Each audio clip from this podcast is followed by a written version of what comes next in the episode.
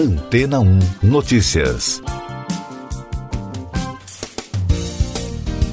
Bom dia! Uma das novidades em algumas universidades do mundo já está se consolidando em um novo ramo da ciência chamado de agnotologia.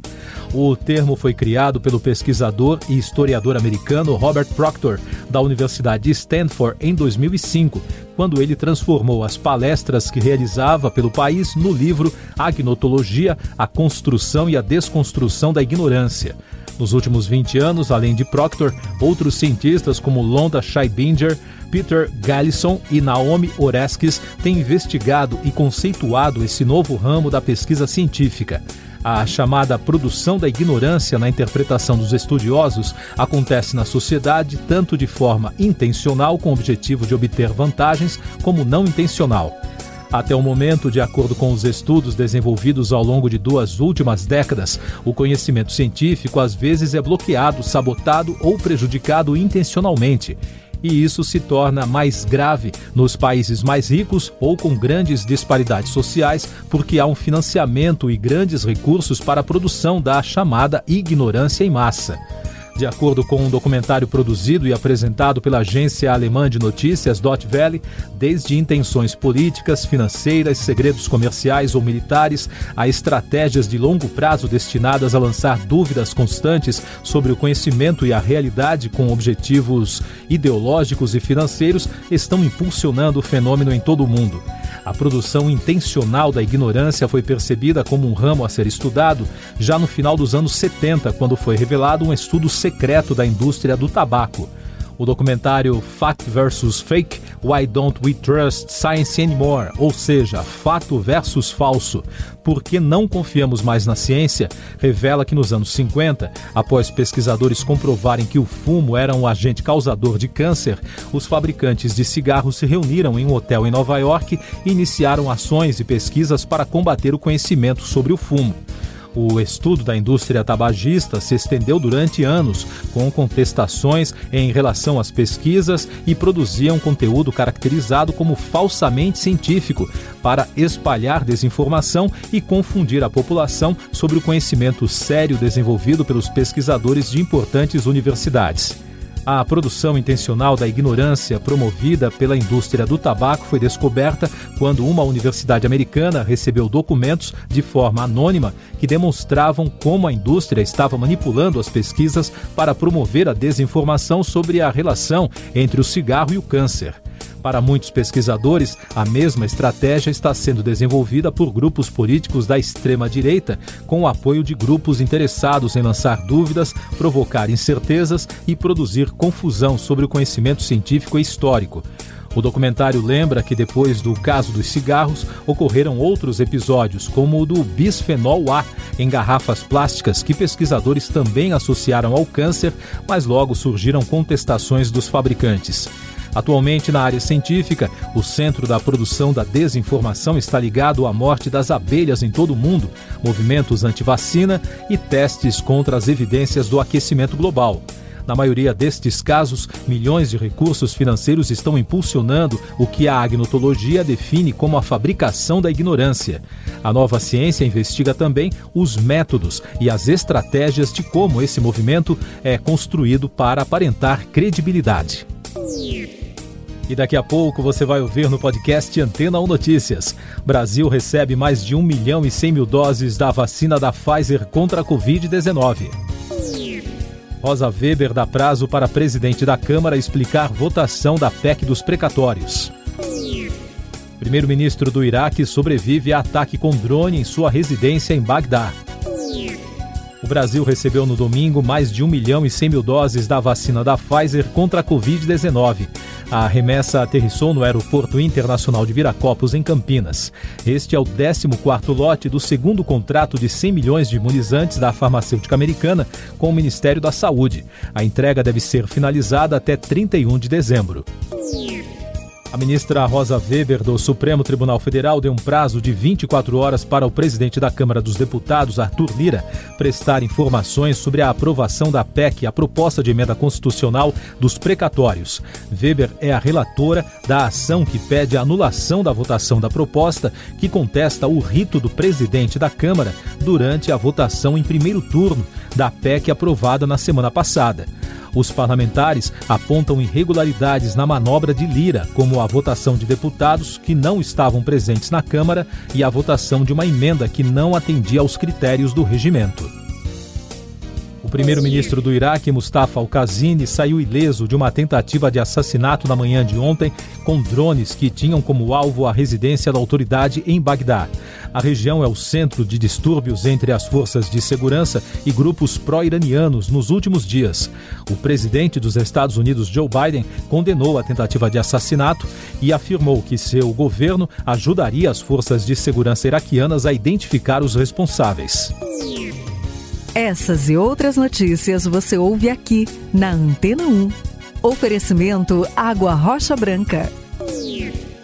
Eu sou João Carlos Santana e você está ouvindo o podcast Antena 1 Notícias. Com mais destaques internacionais, os Estados Unidos reabrem nesta segunda-feira as fronteiras terrestres e aéreas do país aos viajantes vacinados contra a Covid. A reabertura encerra 20 meses de restrições aos vizinhos México e Canadá.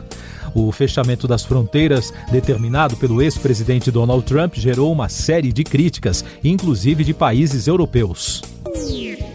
Martin Griffiths, subsecretário das Nações Unidas para Assuntos Humanitários, visitou a região do Tigre, na Etiópia, no fim de semana. Em Mekele, na capital do país, ele pediu um melhor acesso da ajuda aos civis em meio a confrontos entre as forças rebeldes e do governo. Griffiths se reuniu com as autoridades da região e insistiu na necessidade do acesso humanitário. A justiça italiana condenou no fim de semana 70 membros da Nidrangheta, um dos grupos mafiosos mais poderosos da Itália. O julgamento foi considerado o maior contra a máfia desde o fim dos anos 1980. O veredito foi lido no sábado contra 91 acusados na sala de audiências da cidade de Lamezia Terme, no sul da Calábria, onde acontece o julgamento contra centenas de suspeitos. O autor de um ataque com arma branca que feriu quatro pessoas em um trem na Alemanha no fim de semana foi internado em um hospital psiquiátrico. Segundo a imprensa alemã, em um primeiro momento, um especialista determinou que o agressor, um refugiado sírio de 27 anos, sofre de esquizofrenia delirante e paranoica. Mais destaques do Brasil, o ministro Dias Toffoli enviou ao plenário do Supremo Tribunal Federal a ação da Rede Sustentabilidade que quer impedir o presidente Jair Bolsonaro de atacar a imprensa. O processo pede pagamento de multa de 100 mil reais por cada declaração. Toffoli pediu informações a Bolsonaro. A Advocacia Geral da União e a Procuradoria Geral da República também serão ouvidas. A medida provisória que criou um grupo interministerial para assegurar o fornecimento de energia elétrica neste ano perdeu a validade no domingo, sem ter sido votada pela Câmara e pelo Senado. O texto foi publicado em junho pelo governo com o objetivo de amenizar os efeitos que a falta de chuvas causou aos reservatórios das hidrelétricas.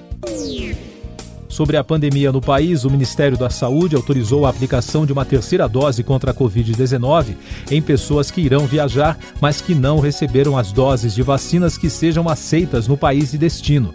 O paciente deve receber a terceira dose no prazo mínimo de 28 dias após a aplicação da segunda. Além disso, o Ministério esclareceu que estados e municípios poderão avaliar as situações individualmente, de acordo com a disponibilidade do imunizante. O país registrou no domingo 64 mortes por Covid-19 e soma agora 609.484 óbitos desde o início da crise. Os números mostram tendência de queda no número de mortes pelo quarto dia seguido e média abaixo de 250 pelo quinto dia. Em casos confirmados, o Brasil totaliza mais de 21 milhões e 800 mil, com mais de 5 mil em 24 horas. Até agora, mais de 119 milhões e meio de pessoas estão totalmente imunizadas, número que representa 56,06% da população. Informações da COP26 depois da primeira semana de evento em Glasgow, na Escócia, no Reino Unido, considerada um início promissor das negociações entre os países, a expectativa cresce entre os analistas sobre a tensão entre os dois principais emissores de gases de efeito estufa no mundo, Estados Unidos e China que deve se manter ao longo desta semana. A situação deixa ainda mais indefinido o desfecho da cúpula. Um dos principais pontos do evento é a regulamentação do mercado de crédito de carbono. Até agora, alguns resultados que se destacaram foram o Acordo Internacional de Metano, com a adesão de 90 países, o comprometimento de 46 nações em abandonar o carvão mineral e a promessa de 100 governos de colocar fim ao desmatamento. Economia e Negócios. Os advogados que representam o Coletivo Nacional dos Eletricitários e outras entidades informaram que o parecer do procurador do Ministério Público de Contas da União, Rodrigo Medeiros de Lima, sobre a privatização da Eletrobras, questiona a documentação incompleta enviada na venda da estatal, a discrepância das tarifas, além de cobrar um estudo de impacto tarifário e ambiental. A Agência Nacional de Energia Elétrica, ANEEL, homologou no último sábado o resultado do leilão para a compra emergencial de energia de reserva, realizado em outubro. O valor de contratação é de 39 bilhões de reais. A sessão para homologar o leilão estava marcada para a última sexta-feira, mas foi suspensa por uma decisão liminar da Justiça Federal da Bahia. Noticiário musical: o ex-vocalista e um dos fundadores do grupo britânico de reggae UB40, Terence Wilson, morreu no último sábado aos 64 anos após uma doença breve, informou a atual banda do artista. Astro, como era conhecido pelos fãs e amigos, tocou na banda até 2013, quando se separou do grupo cinema. O filme Eternos da Marvel estreou neste fim de semana com uma arrecadação de 161 milhões e 700 mil dólares nas bilheterias do mundo. É a segunda maior estreia mundial desde o início da pandemia, segundo reportagem da Variety. A produção só perdeu para a estreia de Velozes e Furiosos, que faturou 162 milhões em maio passado. Último destaque do podcast Antena 1 Notícias, edição desta segunda-feira, 8 de novembro. Brasil e Argentina fecharam um acordo para monitorar e identificar variantes da Covid-19 nas áreas de fronteira, que envolve do lado brasileiro três estados: Paraná, Rio Grande do Sul e Santa Catarina, e duas províncias do lado argentino, Misiones e Corrientes. O objetivo é rastrear pessoas infectadas. A parceria foi firmada entre os Ministérios da Ciência e Tecnologia dos dois países. A data do início das ações não foi divulgada. Siga nossos podcasts em antena1.com.br. Este foi o resumo das notícias que foram ao ar hoje na Antena 1.